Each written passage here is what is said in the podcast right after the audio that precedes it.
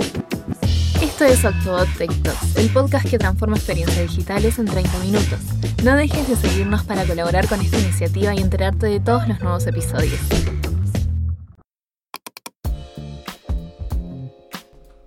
Bienvenidos y bienvenidas a otro episodio de Octobot Tech Talks. Yo soy Flopa, soy parte del equipo de marketing en conjunto con Reggie y con Ali.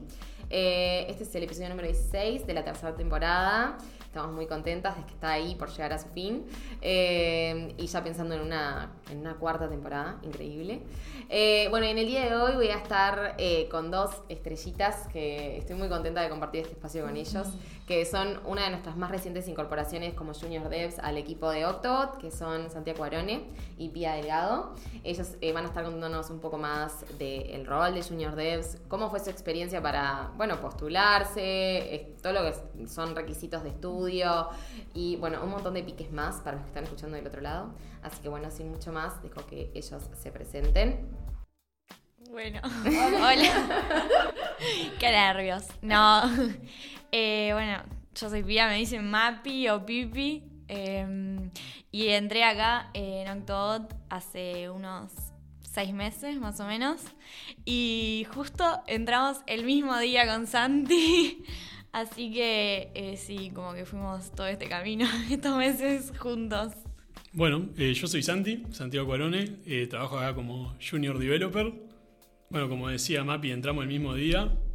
Y bueno, hoy le vamos a estar contando algunas cosas de qué es el rol de Junior Developer, qué es lo que hacemos, dando algunos consejos para los que quieren meterse en la industria. Y bueno, espero que esté bueno esto.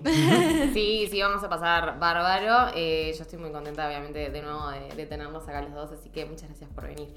Gracias por invitarnos. Gracias a vos por la invitación. por favor.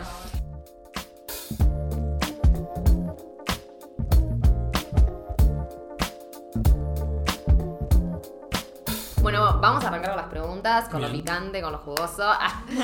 Eh, para los que no están familiarizados con eh, el rol, ¿no? Básicamente, si pueden decir en simples palabras, ¿qué es eh, Junior Dev y cuáles son sus principales responsabilidades? Bueno, hasta ahora venimos diciendo Junior Developer. en español esto sería desarrollador de software junior. Esto es lo que significa que, bueno, nuestro trabajo es crear software y junior habla de lo que conocemos como la seniority, que es el nivel de experiencia que tenemos. Somos junior porque recién nos metemos en la industria y no tenemos experiencia y trabajamos por lo general en equipos con otras personas con más seniority que bueno, nos ayudan y toman como parte de las tareas más difíciles, quizás. No sé, Mapi, si querés agregar algo. Sí, sí, eh, básicamente es eso. Y bueno, nuestras responsabilidades adentro del equipo eh, son como las más básicas. Eh, nos apoyamos mucho en los que tienen más experiencia, obviamente tampoco es que nos asignan la tarea más compleja, pero bueno, vamos. Arrancaba la No, no, vamos agarrando la mano. Eh, en estos meses creo que le fuimos bastante bien. Y nada, eso básicamente. Va, va, perfecto, muy bien. Eh, chicos, em, experiencia previa, ¿realmente es algo que ustedes, por ejemplo, al hacer las entrevistas o mismo pensar en postularse, dijeron, bueno, mínimo de experiencia tengo que tener para, postularme o para hacer mi CV o para... Y más que nada, por nivel de formación académica también, si después nos pueden contar un poco en qué eh, momento académico estaban ustedes eh, actualmente y estaban hace unos meses como para poder presentarse. Bueno, eh, cuando nos mandaban las preguntas para preparar el podcast, eh, y leímos esta, eh, fuimos a preguntarle al equipo de Talent a ver en nuestra entrevista particular como cuál había sido, eh, qué había sido lo que habían buscado para el puesto cuando se abrió y eso. Y básicamente nos dijeron algo que también nosotros vimos en otros compañeros, que es un nivel avanzado en la carrera de tecnología. Eh, nosotros eh, tenemos más de tres años en la FIN y además eh, lo que creemos que resumó y que es bastante importante es el inglés, nuestro nivel de inglés, que como que ayudó. Sí, sí comparto lo que dijo Mapi, en realidad hicimos un poco de trampa con esta pregunta porque ya le preguntamos a Talent, así que podemos tirar la posta de qué es lo que buscan acá en Octobot. Totalmente. Y es eso. estudiantes avanzados de ingeniería por lo general y el nivel de inglés es un requisito excluyente porque, bueno, las empresas de software acá en Uruguay, muchas trabajan con clientes extranjeros, por lo cual el inglés es necesario para el día a día, porque vas a hablar con clientes o con equipos de ingeniería de allá. Así que está, bueno, esas son como las dos cosas creo que más útiles. Tener, si podés, una, una formación universitaria eh, avanzada y un buen nivel de inglés. Ahí va. ¿Y los dos están cursando el mismo año en la carrera o...? No, no, el mismo no. el mismo no, pero llegamos a... Lo que pasa es que, bueno, la FIN es como, son más como, más como materias, pero llegamos a, a un cierto punto en la carrera que sí está lo que falta, tipo, no es tanto considerando. Capaz que podemos hablar de materias puntuales. Por ejemplo, sé que base de datos, redes son materias de la FIN en específico, obviamente. Bueno, en Norte, la Católica, otras eh, instituciones tendrán materias distintas, pero que tienen los mismos contenidos. Y eso son cosas que acá se buscan, porque bueno, cuando ya entendés sobre base de datos, ya son cosas que te permiten empezar a trabajar en proyectos reales y aportar valor a los clientes. Ahí va, ahí va. Perfecto, precioso. Eh, eh, y a ver, más, más capaz que sea algo más personal esta pregunta. ¿Qué les hubiese gustado saber antes de arrancar la carrera de tecnología, no? Porque yo creo que muchos de los que nos van a estar escuchando en este episodio justamente es, bueno, ¿por dónde me tiro, no? Me han, me han dicho, bueno, inscrita en la FIN, porque, no, o sea, a todos nos ha pasado al principio de, ¿para qué lado me mando? Bueno, me gusta la tecnología pero hay cosas que capaz que obviamente se saben una vez que ya estás ahí y bueno, ya están trabajando, no sé. Eh, bueno, yo creo que algo a tener en cuenta es que por más de que estés en la facultad y todo eso, eh, hay pila de cosas que se aprenden cuando ya estás medio que trabajando o en algún proyecto real o eh, con un equipo, como que salís de la facultad y decís todo lo que es teórico. Mm. Y como que después cuando le empezás a agarrar la mano, eh, entras a un trabajo y eso, como que es más lo, práctico. Total, total. Como en toda carrera, ah, es igual. Algo que pasa también es que, bueno, el ambiente académico a veces es como muy hermético. Todos los problemas que enfrentás son medio artificiales. Y bueno, cuando venís a trabajar en un ambiente real... Tenés un cliente claro, que... el cliente no siempre sabe exactamente qué es lo que quiere y vos tenés que ayudarlo a explorar ese, ese problema y darle la mejor solución. Entonces, como que capaz para decirlo de una forma fácil es... Hay cosas que hasta que trabajes no la vas a aprender. La facultad te puede dar esa base teórica que es súper útil y bueno, por eso se pide para las personas que quieren empezar en, en este rubro, pero la aposta la vas a tener cuando trabajes. O al menos esa es mi experiencia, ¿no? No sé, más si compartís. No, totalmente. Aparte, antes de entrar acá, era como, y me voy a postular porque yo no sé nada. Pero está, obviamente lo aprendes acá eh, trabajando y con, estando con el cliente, con el equipo y todo eso. Capaz que decir algo que creo que no dijimos antes, pero que nosotros no teníamos nada de experiencia antes de entrar acá. directo de facultad. Obviamente, si ese, sí, bueno, desarrollamos software, pero como decía, en el ambiente hermético de facultad. En proyectos reales fue todo acá.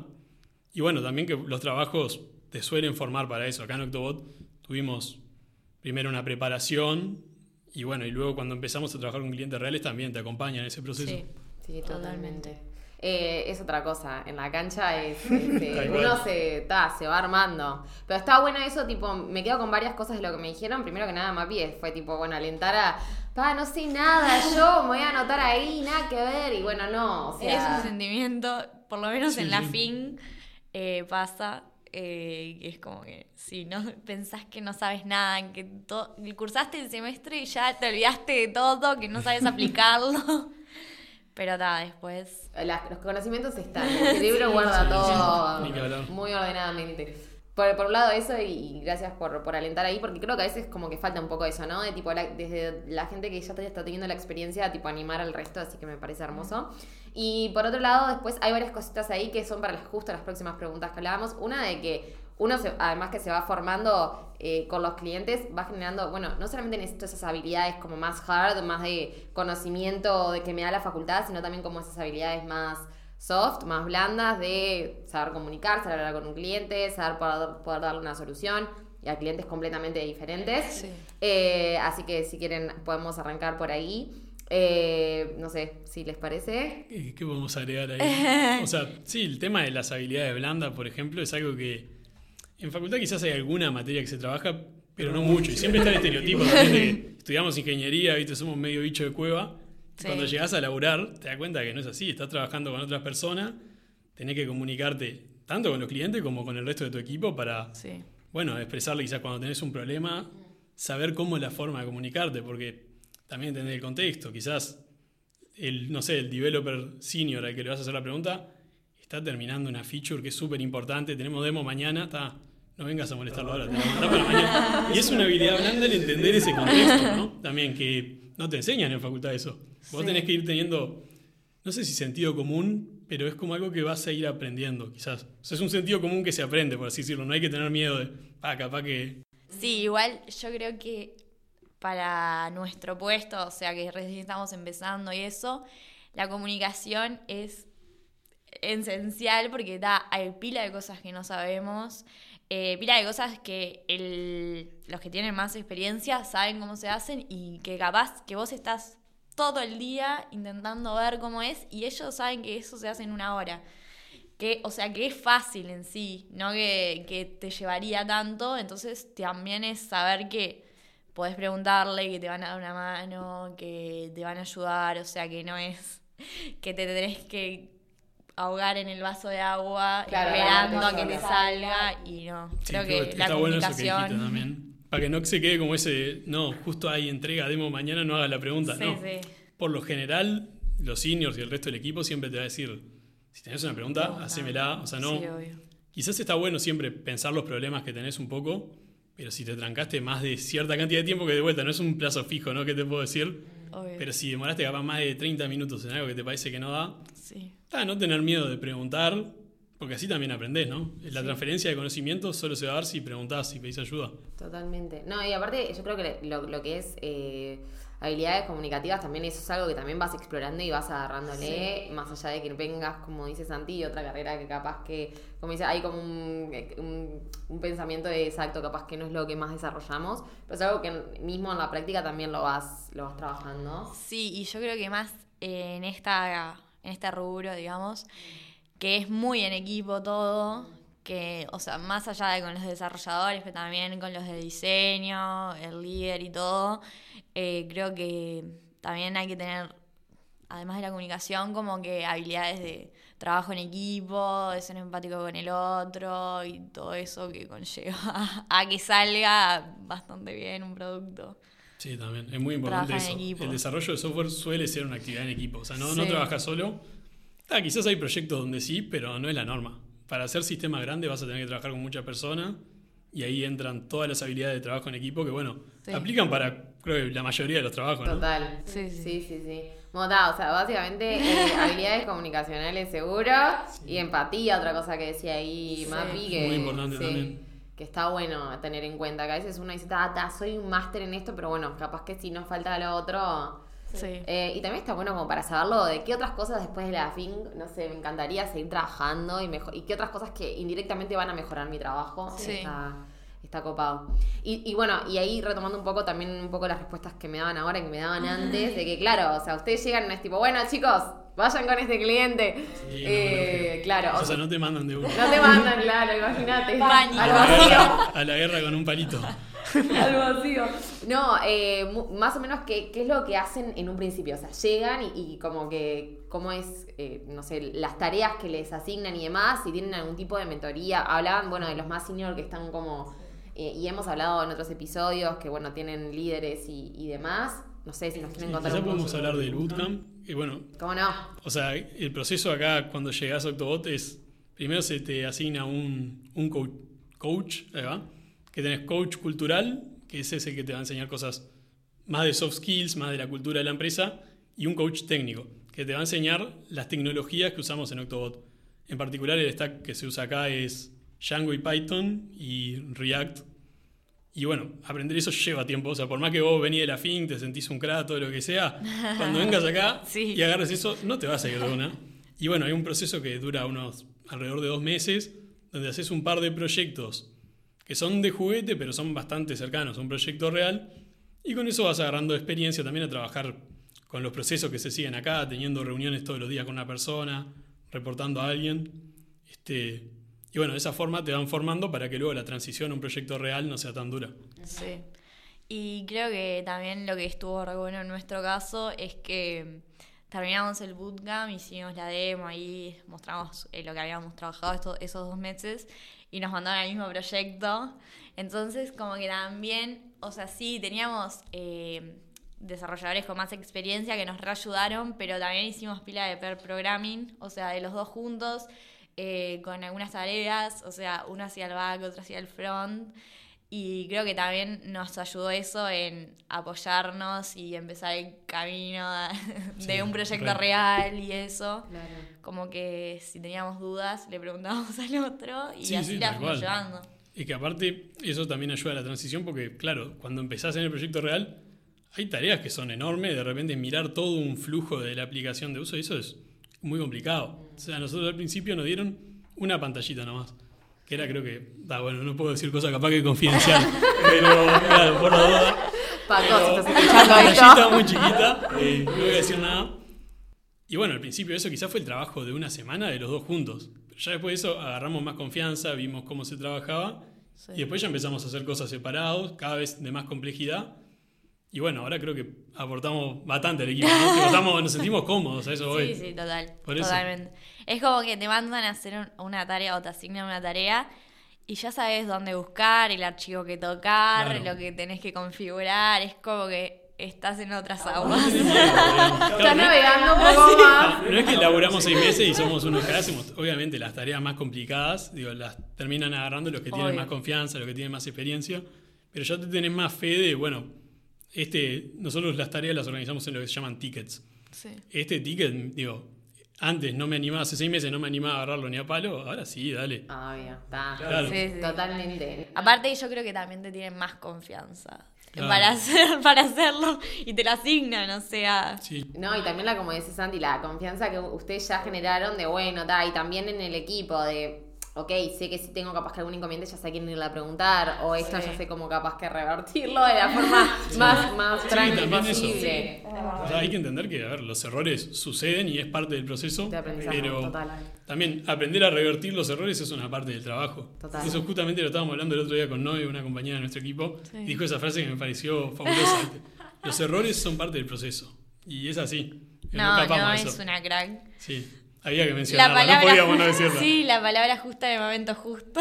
Sí, es que esta cual pues, está muy bueno también en Octodot. La verdad que hay mucha gente muy talentosa, eso está bueno, porque eso, las palabras de no, vamos a mencionar a todo el equipo, la verdad. no, son todos somos, somos 12, imagínate. Sí, pero todo el mundo yo creo que siempre de su manera aporta al proyecto y te aporta a vos a formarte como profesional también. Está bueno. Está buenísimo.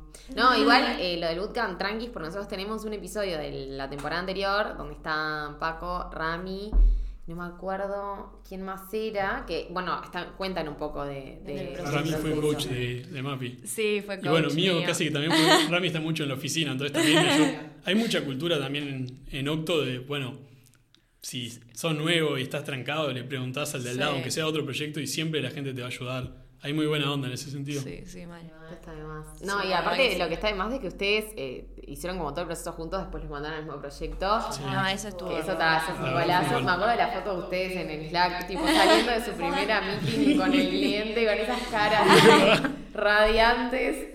Eh, que eso está de más, o sea, ta, que Sí, tuvimos suerte, sí. Sí, sí, la verdad que fue.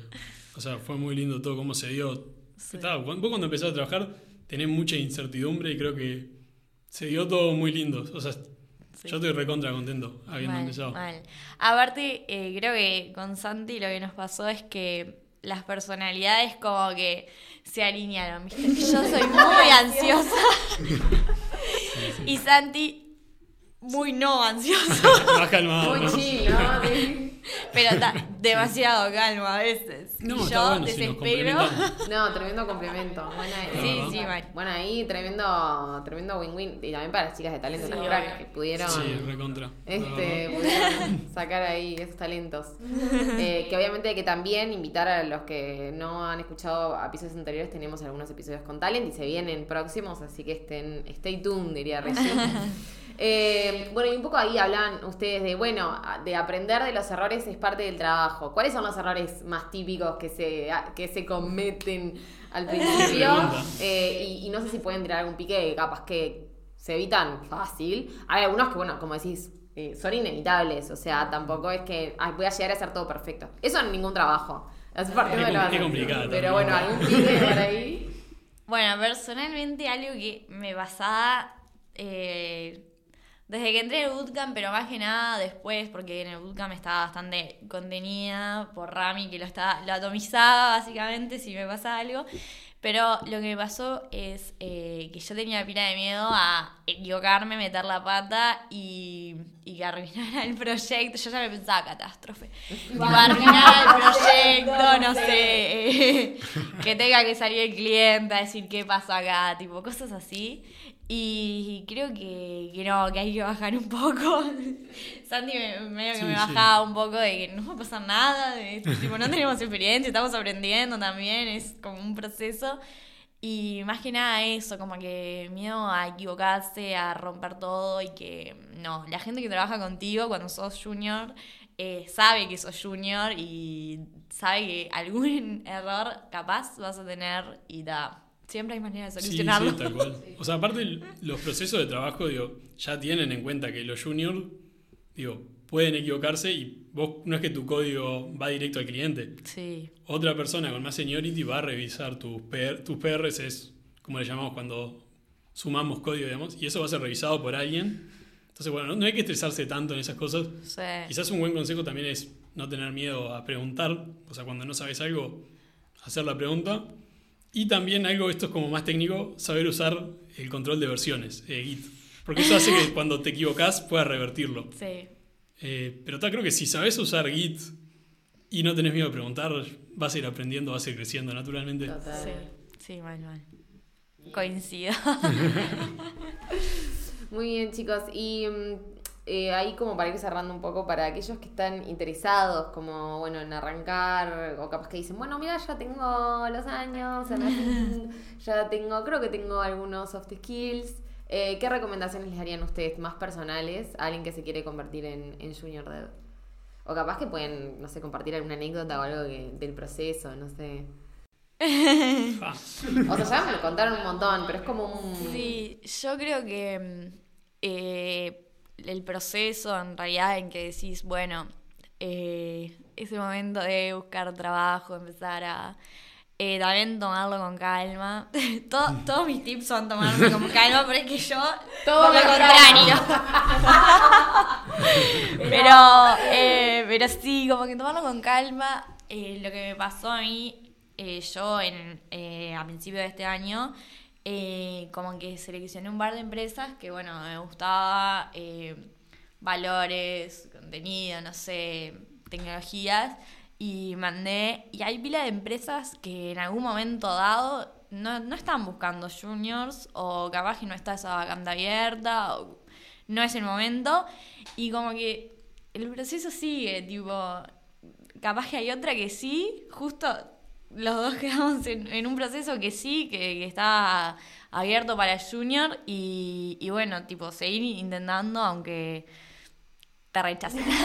Sí, sí, tal cual. O sea, no, no tener miedo tampoco, estresarse. Digo, Sí. aplicás a lo. Primero, yo creo que está bueno también igual seleccionar, no tirar a lo loco. Vos, si tirás a lo loco, después tenés vos para elegir igual, ¿no? Pero creo que si tenés la. Si estás en la posición para seleccionar, intentar elegir las empresas que más te gusten. Y bueno, y luego no estresarte si no quedás, porque lógicamente en estos procesos aplica mucha gente. Si no es hoy, será mañana, no estresarse.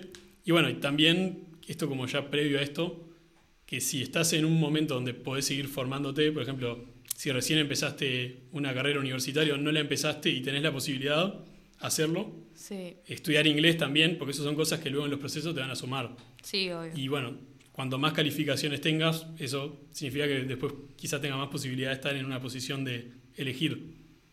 Re, Quizás eso. total. No, me encanta, chicos. Y, y capaz que esto fue como, bueno, los agarra prevenidos. A ver. Una pregunta más como personal. ¿Ustedes cómo, cómo se ven? O sea, ¿ya más o menos saben qué camino les gustaría seguir de acá unos años en, en este, en este rubro de la tecnología? Porque hay un montón. O sea, yo no miro acá y hay Sí. un millón de roles y cosas. Hay gente como más eh, que se tira más al lado del liderazgo, pero más técnico, otra que es tipo, bueno, eso, Rami, que es como más para los bootcamp, no sé, ¿qué, qué cosas, le- no sé, soñemos? Eh, yo eh, voy cuatro meses de proyecto. Ya sé que no quiero tocar back. Eh, no, he hecho tareas como más chiquitas de eso, pero me gusta bastante más el front. Y si, si- o sea, si mi carrera sigue por el lado de hacer código, eh, prefiero que sea así, tipo por front. Pero nada, después lo otro, no sé, cuando pase un par de años más. Te cuento, sí. Sí, yo creo que igual. cuento. Cuando pasen unos años te digo. No, porque también con la experiencia vas probando cosas distintas. Digo, esto, frontend y backend. Yo antes quizás tenía el prejuicio de que me gustaba más backend y frontend como. Y a lo que vas trabajando te das cuenta que quizás hay cosas que te gustan más. Me gusta mucho todo lo que es los detalles técnicos, entonces quizás para ese lado, pero de vuelta. Como decía Mapi, vamos trabajando después te cuento, porque vas Sí. aprendiendo cosas, todos los días aprenden cosas también. Eso es algo lindo de la profesión. Como que siempre hay cosas nuevas para aprender, salen nuevas tecnologías que Sí. te pueden como dar ventajas o más valor a los clientes y siempre está bueno. Está de más aprendizaje continuo. Muy sí, bien. literal. Sí, total, como en todos lados.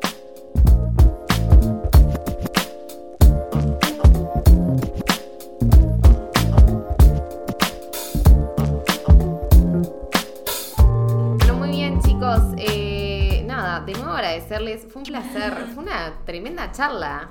Re divertida, ¿vieron? Bueno. Se verdad, pasó. divertido. Pánico escénico. Un poco de pánico escénico, sí, pero estuvo divertido.